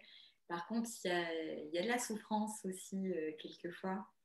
Euh, dans le sens où, euh, où, quelquefois on a l'impression de ne pas écrire euh, ce qu'il faut, de ne pas réussir à, passer un cap ou un chapitre ou quoi que ce soit. Et, et c'est pas forcément toujours facile, mais c'est vrai qu'à la fin, quand, quand on a réussi, ou en tout cas quand on a eu le sentiment de, d'écrire ce qu'on avait à dire et de parvenir à s'exprimer vraiment de la manière dont, on voulait le faire, c'est euh, un bonheur incomparable. En tout cas pour ma part. Je rejoins un peu Brittany euh, là-dessus sur le fait que oui, le, fait d'écrire même, et quand on arrive enfin à dire ce qu'on voulait dire, euh, même parfois, non pas au moment où on a écrit, mais à un moment un peu plus tard où on corrige, et finalement il y avait juste ce mot-là en trop, il faut l'enlever, et ça y est, c'est pile cette phrase-là. Là, c'est un bonheur indescriptible. Et en même temps, il y a un petit peu de souffrance, mais la souffrance, elle n'est pas liée à l'écriture même, elle est toujours liée à quelque chose qui est autour. Moi, je sais que j'adore écrire le, premier jet d'écriture, mais j'ai toujours une espèce de petite angoisse de me dire si au moment je m'arrête, peut-être que cette histoire, je la, je la terminerai jamais. Parce que, et notamment La Belle et la Bête, je l'ai écrit en deux grosses phases, et il y a eu plusieurs mois d'arrêt entre ces deux gros moments. Et euh, je, me dis toujours, bah, ça se trouve, je vais jamais reprendre, je vais jamais le terminer parce que finalement, j'aurai plus la force, j'aurai une autre idée. Il y a la vie qui reviendra, d'autres obligations. Ça, c'est un peu une forme de souffrance. Et puis, de temps en temps, c'est vrai que juste, ça marche pas. Pas trop au moment de l'écriture, mais au moment de la correction, des fois, bon, c'est horrible, ça vient pas, ça ne marche pas. Et bon, quand on a relu 20 fois, 30 fois un paragraphe et qu'on l'a lu à haute voix et qu'on l'a lu dans sa tête et que vraiment on n'entend plus rien de la musique des mots, bon, c'est un petit peu frustrant. Et ce qui est drôle, c'est que des fois, ce n'est pas les passages auxquels on s'attendait. Disons que les passages que j'ai pris le plus de plaisir à écrire au moment où je les ai écrits, par exemple avec le fou du sultan, ça a été les passages qui, au contraire, m'ont posé le plus de problèmes au moment de la correction, parce que ça partait trop dans tous les sens. Peut-être c'est pour ça que j'ai pris autant de plaisir à l'écrire, parce que je suis partie dans tous les sens. Et au moment où il fallait cadrer un peu, là, là c'était un peu plus dur. Mais bon, ça finit pas fonctionner. Puis heureusement, il y a le travail avec, euh, avec l'éditrice, justement, qui permet aussi de rassurer, de polir un peu plus, d'orienter tout ça. Alors justement, le travail avec l'éditrice, euh, Katia notamment, et alors Paloma, mais je crois qu'elle euh, n'est pas là, mais, mais pour le coup, comment c'est euh, défini ce travail-là sur entre vous deux, tout simplement, entre l'éditrice et l'autrice, puisque là, j'imagine que ça n'a pas dû être simple. On vous présente un conte avec un titre qui fait référence évidemment à La Belle et la Bête, mais de manière différente. Euh, comment vous l'avez, euh, vous l'avez perçu, Katia? Comment vous avez travaillé avec, euh, avec Floriane pour, pour l'orienter? Est-ce qu'elle l'écrivait trop? Est-ce qu'au contraire, elle n'écrivait pas assez? Elle ne développait pas assez? Comment c'est euh, Ou alors tout était parfait dès le début, hein, ça c'est possible aussi. Hein. en fait, c'est un, petit peu ça la réponse. Pourquoi? Euh, Parce que euh, effectivement, chaque expérience avec chaque auteur est complètement différente. Et là, c'est vrai que je ne veux pas faire une réponse de Normande, mais avec Brittany et Florian, on est quand même sur des cas d'école de, de, petites pépites, quoi. C'est des amours toutes les deux. Je pense que vous captez un peu leur vibration ce soir. C'est des petits anges. Ça s'est très bien passé. Moi, je n'ai pas fait le premier travail éditorial sur le titre de Floriane. C'est Paloma qui l'a fait. Pourquoi? Parce que Paloma est une éditrice euh, euh, excellente, brillante et qu'elle était assez proche de Floriane. Moi, je suis arrivée en backup pour avoir ce recul que Paloma peut-être parfois n'avait pas. Et c'est vrai que sur ma relecture, voilà, je suis venue cibler des petits points qui me paraissaient euh, importants. Et, avec, euh, et, avec, et puis parfois, enfin, Floriane le dit bien, parfois ça se joue à un mot. Et c'est toute la beauté, c'est la, la substantifique moelle de notre travail. Sur un manuscrit d'une qualité comme celui de Floriane, euh, ça se jouait souvent à un mot, en fait, dans une phrase. Euh, je pense que les syntaxes étaient, étaient excellentes. Elle avait déjà euh, tout le vocabulaire, elle a le style, elle a vraiment posé son décor. C'était très fluide, très simple. Et c'est vrai que ça s'est joué, vraiment, on a, on, a, on a tricoté, quoi. On a vraiment tricoté. Et donc là-dessus, euh, le travail, c'est que du bonheur. Et c'est pas le cas de tous les titres. Vraiment, je le dis. Enfin, on n'édite pas pareil un, un, roman qu'on édite un recueil de poésie, qu'on édite un livre pratique, qu'on illustre, qu'on qu'on travaille une bande dessinée. Enfin, je veux dire, c'est un travail éditorial qui est absolument différent en tant que tel. Et puis après, il y a le rapport avec l'auteur qui peut complètement transformer l'expérience. Et la chance qu'on a eue avec Brittany et Florian, alors Brittany, c'est vrai que ça a été plus un one-to-one parce que j'ai travaillé son recueil dès le début. On a, été, euh, on a été vraiment toutes les deux de A à Z. Pour Florian, ça a été autre chose et qui était tout aussi intéressant. J'ai laissé le travail se faire avec Paloma, à qui je faisais parfaitement confiance. Et puis de toute façon, j'étais séduite à l'origine par le manuscrit de Florian. Je savais qu'il n'allait pas du tout poser problème. Et ensuite, j'ai apprécié de... Euh, je te lâche l'anecdote, tu n'es pas au courant, Florian. Moi, j'ai corrigé ton, ton, ton, livre sur du Mozart, en fait. J'ai écouté du Mozart. Je me suis posée dans une ambiance. J'étais, voilà, j'ai voyagé avec toi. J'étais vraiment ailleurs. Et c'est vrai que c'était un, un petit plaisir, quoi. C'était un petit plaisir de travailler dessus. Et vraiment, mon travail là-dessus, je le dis... Euh, avec euh, l'humilité euh, qui me caractérise, mais il a été vraiment à la marge parce que le manuscrit, il était extrêmement qualitatif en soi. Paloma avait fait du très bon travail et moi, je suis vraiment venue essayer de prendre un peu de hauteur par rapport à tout ça euh, pour essayer de, voilà, de, cibler les quelques points qui pouvaient éventuellement être améliorés. Et je pense qu'on est arrivé à un résultat formidable, que Floriane est contente. Voilà, il n'y a pas le mythe de l'éditeur qui vient avec son stylo rouge et qui fait des grosses ratures. C'était pas du tout l'idée. Vraiment, ça a été un travail en complicité, vraiment du tricotage. Et, et, et ouais, le travail éditorial, il est, il extrêmement précieux parce qu'un éditeur, ça reste le premier lecteur, en fait. Un, auteur, une autrice euh, a son projet et parfois manque un peu de recul. Et l'éditeur est là aussi pour faire le tampon. On est le dernier rempart avant l'arrivée en, librairie. Donc, il y a évidemment le travail de correction que, je ne cite même pas. C'est la base. Mais il y a aussi, nous, ce qu'on peut apporter aussi en interne. Et en fait, on l'a très peu fait sur les titres de Brittany et Florian parce qu'elles sont déjà très très expérimentés dans leur talent littéraire. Mais c'est vrai que nous, c'est l'apport qu'on peut apporter aussi en littérature, de venir apporter une sorte de nouvel éclairage sur la langue, de proposer des reformulations où, ça, où ça, ça, se discute en tout cas.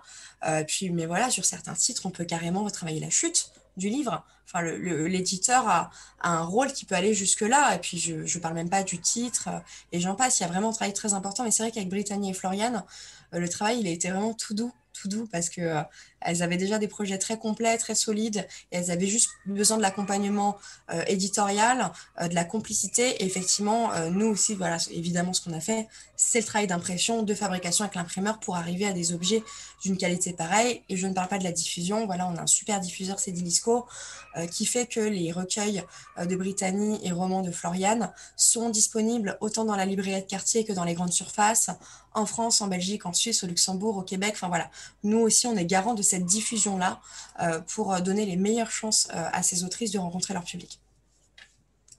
Et justement, sur les titres, j'aime toujours savoir comment se créent les titres. alors j'imagine qu'il y a peut-être moins de débat pour Brittany que pour Floriane. je pense que Fragment était, était, une évidence. Mm. peut-être que je me trompe, mais je ne pense pas forcément. Tu te trompes pas, Anthony. Non, mais de toute façon, pour ces deux titres, ça rejoint un tout petit peu le propos que j'avais avant. Euh, quand on a des autrices qui ont une intuition euh, euh, aussi pertinente, nous, on les suit. on va pas se battre pour se battre parce qu'on a la prérogative de la forme en tant qu'éditeur, ce que je précise. L'éditeur a le dernier mot sur le titre et sur la couverture. par contre, nous, on travaille en bonne intelligence. Brittany avait un titre parfaitement à la hauteur. Voilà, on a Brittany, euh, voilà, quand, quand, on a travaillé euh, ce titre, elle savait qu'elle rentrait dans une collection qui existait, donc il y avait un principe graphique. Enfin voilà, effectivement, elle rentrait dans un moule qui existait déjà. mais le titre était absolument incroyable. Moi, je la suis là-dessus. Et puis pour Floriane, pareil, elle avait son titre. évidemment qu'elle avait son titre. voilà, elle avait ce jeu de mots incroyable. On la suit là-dessus mais ce qui n'est pas le cas à 100%. Et qu'on est sur une table ronde avec euh, des autrices euh, incroyables. Mais, euh, et ça ne veut pas dire que les auteurs qui n'ont pas le bon titre ne sont pas incroyables aussi. C'est juste que parfois, comme je le disais à l'instant, l'auteur peut avoir une bonne idée, mais qui a une bonne idée pour lui et ses copains autour d'un verre. Ah bah oui, le jeu de mots, il est trop cool. Mais en fait, nous, on doit penser au-delà de ça. On doit penser au lecteur qui rentre en librairie, qui ne comprendra pas la petite blague, qui ne comprendra, comprendra pas le jeu de mots. Et il faut qu'on trouve le titre le plus adéquat. Donc l'éditeur a ce rôle euh, très important à jouer. Par contre, on est absolument à l'écoute de nos auteurs et autrices. Et quand on a des autrices comme Brittany et Floriane qui arrivent avec un titre qui envoie du lourd comme cela, euh, bien sûr qu'on les suit, bien sûr. Euh, Floriane, j'avais une question pour, pour vous, notamment sur, cette, sur ce compte, parce que véritablement, on sent que vous avez beaucoup de choses à dire. On sent qu'il y a derrière aussi beaucoup de dénonciations, qu'il y, a, y a cette envie de, pousser un petit peu les murs. Euh, est-ce que, est que, le conte, c'est véritablement la voie royale pour euh, pouvoir tout exprimer? Euh, Je ne sais pas si c'est la voie royale. En tout cas, je ne pense pas que je me le suis dit comme ça. Mais maintenant qu'on commence à me le dire plusieurs fois, justement lors de ce type de rencontre, plus j'y pense, plus je me dis que peut-être que oui, en fait, c'est vrai, que c'est la voie royale, parce qu'on peut offrir un autre imaginaire parce qu'au final, peut-être qu'on ne se pose pas assez la question dans, dans certaines euh, luttes aujourd'hui, dans certaines revendications, de la question de ce qu'on imagine. Et ce qu'on imagine aussi, c'est politique. De ce qu'on, on pense que l'imagination, c'est, ça peut partir très très loin, ça peut être totalement détaché du réel, sauf que ça ne l'est jamais totalement. Ça s'inspire quand même toujours du réel. Et du coup, il y a un moment, si on veut changer la réalité, il faut proposer aussi d'autres imaginaires. Et oui, du coup, j'avais envie, tout en douceur, de créer ce monde, par exemple, puisque c'était un monde que j'imaginais, où, euh, où c'était le fiancé de Jasmine, par exemple, donc qui est Jasmine, qui est la sœur de l'héroïne, qui va venir la rejoindre dans son pays pour l'épouser parce que c'est elle la figure politique et non pas l'inverse qu'on voit un peu plus souvent où c'est la femme qui suit, euh, qui suit euh, son bien-aimé dans son pays ou dans sa carrière. Et c'est des petites choses comme ça où il n'y a pas besoin de le dire fort, il n'y a pas besoin de crier, il n'y a pas besoin d'accuser qui que ce soit, mais juste de proposer cette possibilité dans un monde où ça paraît normal en fait. Et je, pense que ça, c'est des petites graines semées dans l'imaginaire qui vont finir par infuser et, peut-être un jour euh, trouver leur place en douceur dans le monde réel. C'est d'une grande intelligence. C'est d'une grande intelligence et c'est vrai que l'absence de, euh, de localisation, de temporalité fait aussi clairement écho à ce que vous dites. C'est ce qui nous amène à nous projeter un petit peu plus loin dans différentes sociétés. est-ce que, alors la question est peut-être indiscrète, mais est-ce que, est-ce qu'il y a une société à laquelle vous avez pensé en écrivant? Est-ce qu'il y a, est-ce qu'il y a certaines régions auxquelles vous pensez? Oui, il y en a plusieurs. En fait, le, point de départ, c'est quand j'ai lu un article sur des femmes défigurées à l'acide en Inde. Du coup, en fait, dès le début, pour moi, ça allait être assez oriental parce qu'en fait, j'avais l'Inde en tête, mais je voulais quelque chose de plus oriental, flou, euh, pour que ça rejoigne l'univers du conte et parce que je ne connais pas vraiment le, contexte socio-économico-politique de l'Inde. Et du coup, pour moi, c'est une espèce dans ma tête, j'imaginais une espèce de grand empire euh, perse euh, qui allait un peu du monde arabe à, l'Inde, en passant éventuellement par un petit bout d'Afrique. Et c'est dans ce, monde-là, cet imaginaire-là, que ensuite j'ai été puiser concrètement euh, des prénoms, par exemple. je pense que je me suis un peu inspirée voilà, de Salman Rushdie, pour le coup, qui est, voilà, qui est d'origine indienne. Euh, mais j'ai aussi pensé à un livre que j'avais lu sur une femme qui décrivait le quotidien sous les talibans euh, en Afghanistan, euh, à Kaboul, dans les années 90. Il y a aussi le prénom Chiara vient du roi lion, donc là c'était plus des origines un peu africaines. Donc j'ai mixé un petit peu, voilà, c'est cette espèce d'univers oriental. Évidemment, les mille et une nuits étaient très très présentes. donc finalement, c'est un imaginaire qui est aussi inspiré d'autres imaginaires plutôt que de la réalité, ce qui permettait d'autant plus de brouiller les pistes et de faire quelque chose de flou et d'inventer mon propre monde avec ses règles spécifiques aussi. Et en restant dans les Disney, on pense forcément aussi à Aladdin. Oui, bien sûr. C'est sûr que, bah, d'ailleurs, pour la petite anecdote, en fait, au début, le fiancé de Jasmine s'appelait Ali. Et c'est au moment de la correction que soudain, je me suis dit, oh mon Dieu, Jasmine et Ali, mais qu'est-ce que j'ai fait? C'est comme dans Aladdin, euh, ça va pas du tout, les gens vont penser qu'à ça, ils verront plus mes personnages. Du coup, j'ai changé, je sais plus d'ailleurs quel prénom je lui ai donné. Ça a été un moment une source de confusion avec mon éditrice, puisque à un moment, on, a, on parlait d'un personnage et en fait, moi, j'avais oublié que j'avais changé le prénom. Du coup, on parlait pas de la même personne. Elle a fini par comprendre et elle m'a dit, mais non, mais de qui tu parles en fait là ça, ça, ne correspond pas à ce que tu dis. Et c'est parce que moi j'avais changé un prénom pour euh, cette raison là euh, parce qu'en fait je, m'apercevais que dans mon inconscient oui on voyait trop pour le coup euh, d'où venait l'inspiration et qu'il fallait changer rebrouiller les pistes.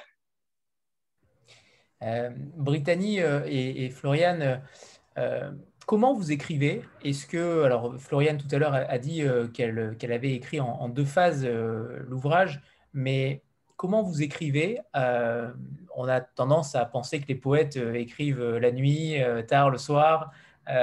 c'est souvent un, leurre, une légende urbaine, peu importe. Mais comment vous écrivez? Est-ce que vous raturez beaucoup? Est-ce que ça jaillit tout seul? Est-ce que comment vous, vous exprimez votre, votre littérature vous allez rire, mais j'écris beaucoup tard le soir, la nuit.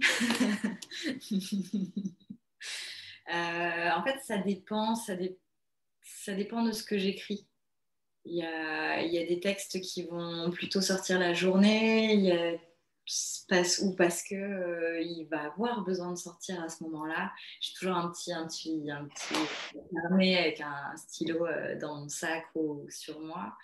Et sinon, euh, bien souvent, c'est quand je suis euh, au calme chez moi et que voilà, c'est... donc c'est pour ça que c'est souvent le soir aussi. Euh, en tout cas pour ces textes-là. Donc, je dirais que ça dépend. Je pas vraiment de, de choses qui soient fixes et déterminées.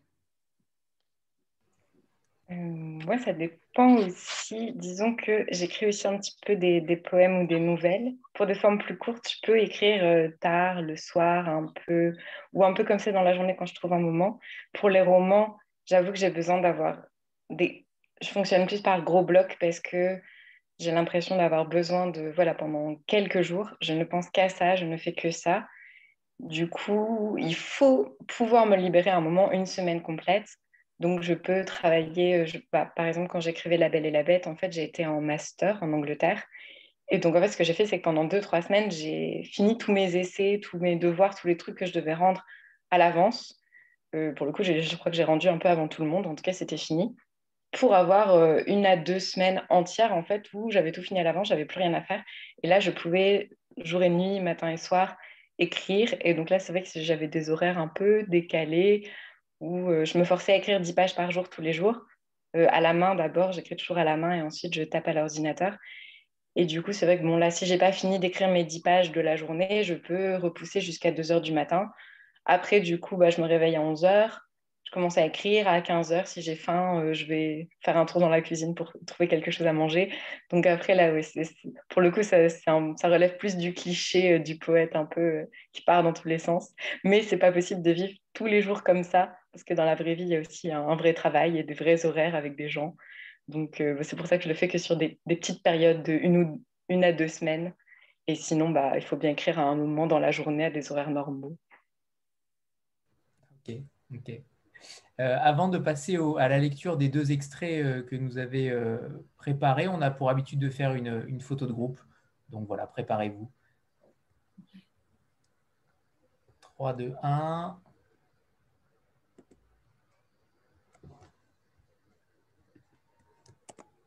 C'est bon, parfait. Allez, on commence par Brittany. Allez.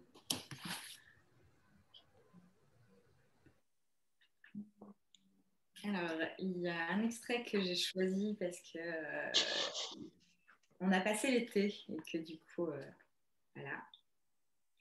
La canicule nous gagne, alors sortons. Allons nous étendre à l'ombre d'un sol pleureur, laissons-nous chatouiller par ses doigts de liane et roulons dans l'herbe avant de la fumer. Partons à la rencontre du monde, ou au moins de quelques bienheureux. Flattons-nous sans plus rougir des bêtises qui forment la jeunesse et délectons-nous de nos rires qui s'envolent.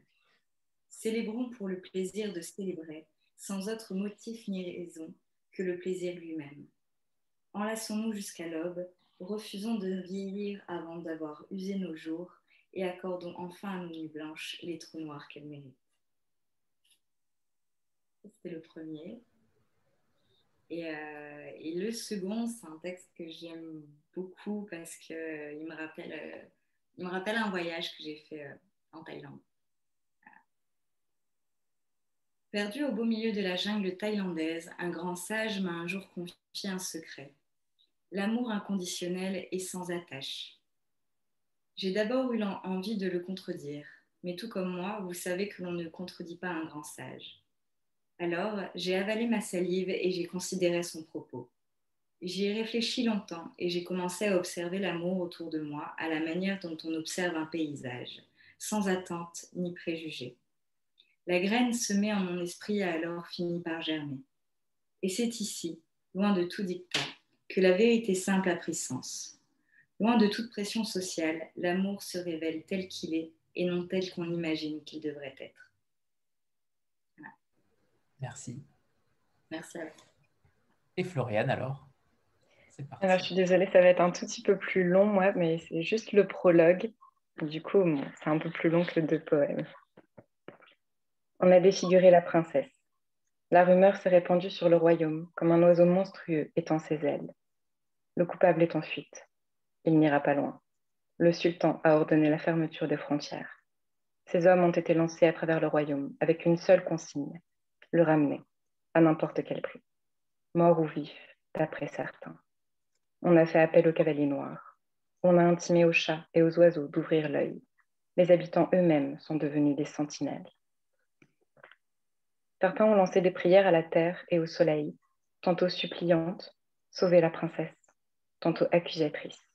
Quand la nature abandonne au massacre ses beautés, elle est corrompue. Les vieillards en étaient sûrs, aucun fruit ne germerait à la saison prochaine. Certains n'ont fait que pleurer, la main devant la bouche, de grosses larmes roulant sur leurs joues et leurs épaules, comme si le royaume perdait ses joyaux. D'autres se sont lancés à la poursuite du criminel au hasard, dévisageant tout le monde dans les rues, à la recherche du visage que la presse avait publié moins de deux heures après l'attaque. Un réseau s'était formé pour abreuver et nourrir les cavaliers noirs là où ils feraient étape, mais on savait que leur course ne cesserait que lorsque le coupable serait encerclé. En ce moment même, la terre sèche du royaume vibrait sous le galop de ces justiciers de l'ombre, lancés dans leur quête au rythme frénétique du malheur. Il y avait quelque chose de funèbre dans le soleil de midi depuis l'attaque. Une aile de corbeau s'apprêtait à tout engloutir. Un fragment de l'air doré du matin s'était figé dans le cri de la princesse. Les murmures échangés les heures suivantes semblaient hantés par ce cri éternel. Personne d'autre ne dormirait cette nuit-là que la princesse. Tandis qu'ils apprenaient que les meilleurs médecins du royaume venaient de la plonger dans un coma artificiel, les habitants se préparaient à une nuit interminable. Ils veilleraient sur son sommeil. Au cœur des ténèbres, ils lui transmettraient leurs forces, des forces féroces, obstinées. Elle ne pourrait faire autrement qu'arrêter les monstres qui dévoraient le visage de la princesse. Elle leur arracherait les dents, trancherait leurs griffes. Ainsi se figurait-on la lutte qui faisait rage, tandis que les sabots des chevaux, que les sabots des chevaux frappaient obstinément la poussière, du style errer jusqu'à la fin des temps. Le regard des cavaliers noirs était fixé droit devant eux. Ils fouilleraient le sable du désert jusqu'au dernier grain s'il le fallait. Ils poursuivraient jusqu'au haut plateau, plus sec et plus dangereux encore que le désert, jusqu'aux confins du royaume. Les cavaliers noirs relevaient davantage de la légende que de la réalité. On les admirait et on les craignait, comme des guerriers fantômes. On supposait qu'ils étaient environ une centaine, peut-être le double, peut-être un millier. On ignorait où ils vivaient, où ils s'entraînaient. On les disait organisés en sections nomades. On racontait que leurs chevaux étaient extraordinaires, que d'anciens dieux du désert les bénissaient, leur conférant force et célérité, qu'ils pouvaient courir plus vite que le vent sans se fatiguer. Tant que le coupable ne serait pas arrêté, il n'aurait pas droit au repos. Voilà. Merci. Merci Floriane. Je crois qu'on a bien senti le, propos du livre, clairement. Euh, Katia, on va peut-être euh, parler euh, des, dernières parutions peut-être et de celles, qui, celles à venir, parce qu'il y a encore un, super programme à venir et, récent. Tout à fait, oui, je te remercie beaucoup. C'est effectivement, donc on est un recueil par mois, donc celui qui fait suite à celui de Brittany paraît là actuellement incessamment, c'est Viande à viol. Et euh, Viande à viol, comme son titre l'indique, est un recueil euh, d'une puissance euh, absolument incroyable. c'est un, recueil autobiographique qui est porté par Marine Perrard, qui, à la suite d'un viol, a écrit jour après jour, elle a tenu un journal un an après les faits. Et donc, c'est ça, ce recueil Viande à viol, c'est un an post-viol. donc, c'est pas quotidien, il n'y a pas 365 poèmes, mais presque. Euh, il y en a tous les 3-4 jours. Et là, on est vraiment euh, sur une mise en page euh, différente dans le sens où, en fait, chaque, chaque poème commence par une date. Et puis, et puis voilà, ça, ça se file comme ça. C'est pas du tout éclaté comme, comme, le roman de, comme le recueil pardon, de Brittany. En revanche, il y a eu un vrai travail graphique sur le rythme. On est quand même sur un vers qui est complètement déstructuré où où il y a eu la, part belle au, silence et aux ruptures de rythme pour essayer de représenter et de matérialiser d'une manière ou d'une autre cet éclatement de la, personnalité, cette dépossession du corps et de l'esprit qui, peut survenir suite à, une expérience aussi traumatique et aussi grave. Et, euh, je crois que, Marine, dans ce recueil, a vraiment été euh, euh, dans une expérience d'exutoire, en fait, vraiment de, de, de, libération en fait euh, post, post-trauma et c'est un titre qui est très fort qui est aussi un petit peu en lien avec notre engagement, c'est-à-dire que nous, on est une maison d'édition parfaitement engagée en faveur du droit des femmes, notamment, euh, en faveur de, beaucoup d'autres droits, mais du droit des femmes notamment. Et c'est vrai que la question féministe, c'est quelque chose qui nous interpelle. On essaie vraiment d'être euh, très actif sur ces sujets. J'ai lancé il y a deux ans une collection qui s'appelle Les Conquérantes, qui va mettre en avant des ouvrages pratiques euh, qui vont défendre des thématiques qui sont malheureusement tues ou tabous, euh, qui ont été pas éditées du tout ou si peu. Et, euh, c'est donc voilà, c'est quelque chose qui est un petit peu cohérent avec, avec, avec l'engagement qui est le nôtre. Et ouais, Jean Daviol, c'est un titre qui va être très fort, peut-être un peu dur, mais voilà, il y a, quand même la littérature qui est au service de ces émotions-là, qui qui est là pour transfigurer aussi l'expérience. Et je crois que, que, le pari est réussi dans ce recueil. Euh, et le prochain titre, il, adviendra à la rentrée en septembre. Il est porté par Fleur Perrault, euh, qui a un compte Instagram que vous connaissez peut-être, qui est J'écris parfois. Euh, et son recueil s'appelle Ce que je n'ai jamais su dire. Et je trouve que c'est un beau titre comme fragment, Ce que je n'ai jamais su dire, parce que finalement, elle le dit d'une manière ou d'une autre. Et, et, Flore, qui est également illustratrice, va, va, enrichir son recueil d'illustrations sur mesure. Je vous parlais tout à l'heure de la comparaison avec Ruby Kaur, voilà, sur ses recueils euh, graphiquement assez forts entre du texte et, de, et du dessin. Et, euh, et je, balance en exclusivité la fin d'année, euh, en tout cas un titre de fin d'année. On va publier le recueil de Iceberg. Euh, je ne révèle pas son nom parce qu'il va, il va garder son, pseudo Instagram pour, pour, conserver son anonymat. Mais Iceberg, bah, pour le décrire en, deux mots, c'est un des plus gros comptes Instagram. Il l'a lancé il y a 10 ans et on sort son recueil en octobre pour l'anniversaire de son compte. Et pareil, je suis allée le chercher parce que j'étais tout à fait séduite par sa plume qui est qui est très forte, très belle. Il a, il a des formats très différents. Euh, voilà, il y, a, il y, a, de la prose, il y a du haïku, il y a plein de choses. Il dessine aussi. Et, euh, et on sort son recueil qui, s'appelle euh, qui s'appelle Dérive en octobre prochain. Euh, c'est une surprise, donc là je l'annonce. Ça sera vraiment pour les 10 ans du conte et, sa communauté attend son recueil depuis 10 ans et, on le fait cette année. Je suis très heureuse qu'il nous ait fait confiance et on va faire quelque chose de très sympa. Et en novembre, comme c'est un peu la fête, c'est Noël, on en sort deux. J'ai dit allez, go, on en sort deux et donc il y en aura deux en novembre. Et, donc voilà, je suis très très enthousiasmée. On a vraiment une charte graphique qui est très forte, on a des pantones différents, on a des poètes et des poétesses euh, d'univers variés, il y a beaucoup d'histoires à raconter. C'est extrêmement excitant. Enfin, pour moi, vraiment, cette collection, c'est, vraiment une consécration, c'est un pied de nez euh, à ce secteur de la poésie qui, qui est vraiment boudé euh, des libraires et des éditeurs. Et puis là, on est là pour dire non, non, non, il y a des trucs à dire, il y a des trucs à montrer, à raconter. Et, euh, et j'espère que vous toutes et tous euh, serez des, ambassadeurs de cette collection qui, qui, mérite vraiment d'être défendu et qui mérite vraiment d'être partagé. Donc, euh, merci encore une fois, Anthony, pour l'invitation. Je suis très heureuse que tu aies invité Brittany et Floriane pour cette table ronde qui, qui, avait beaucoup de choses à dire et voilà, qui sont juste incroyables. Je les admire beaucoup. Et, euh, et vraiment, je vous invite à aller suivre ce qu'on fait. On, est un petit peu en train de bousculer les codes cette année et on a vraiment besoin de soutien. Et, on va vous, présenter des autrices et des auteurs qui méritent vraiment, vraiment d'être lus. Merci, merci Katia. Et merci à Elia euh, qui n'est pas pas pu être là et, euh, et Edouard également. Mais merci Elia puisque c'est grâce à elle aussi qu'on a pu faire cette rencontre. Et tout à fait. Elia, la super attachée de presse euh, des éditions Kiwi et Frison Roche Bellettre. Et je fais aussi une, une, petite mention de Céline Ségur, qui est notre community manager, qui est aussi incroyable et qui, cultive ce lien avec nos, auteurs et, nos lecteurs sur les réseaux sociaux. Et, vraiment, chaque membre de l'équipe, je parle des, éditrices, du pôle graphisme, tout le monde a un, rôle. On est vraiment une équipe extrêmement engagée, qui a le cœur sur la main et, et tout le monde mérite d'être vraiment valorisé dans cette équipe. C'est vraiment une chance de travailler avec des êtres humains pareils. Isabelle, tu voulais intervenir, mais je ne sais pas si. Euh... Non? Tu as levé la main oui, j'ai levé la main. En fait, c'était pour avoir le, le, nom du compte de Brittany. Et en réalité, j'ai vu que c'était, ça avait été mis dans la conversation. Donc, euh, voilà. Parce que du coup, c'est pas Brittany Lefebvre. Et il y a plein de Brittany Lefebvre. Donc, euh, pas. Voilà. Très bien. Merci. Ok.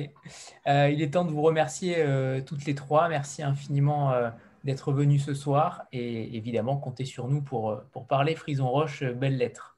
Merci beaucoup, Merci beaucoup. Merci à tout le monde. Merci pour votre présence. Merci Brittany. Merci Florian. Merci. Bonne soirée Merci à, tout le monde. Merci à tout le monde. Bonne soirée. Merci. Au revoir tout le monde.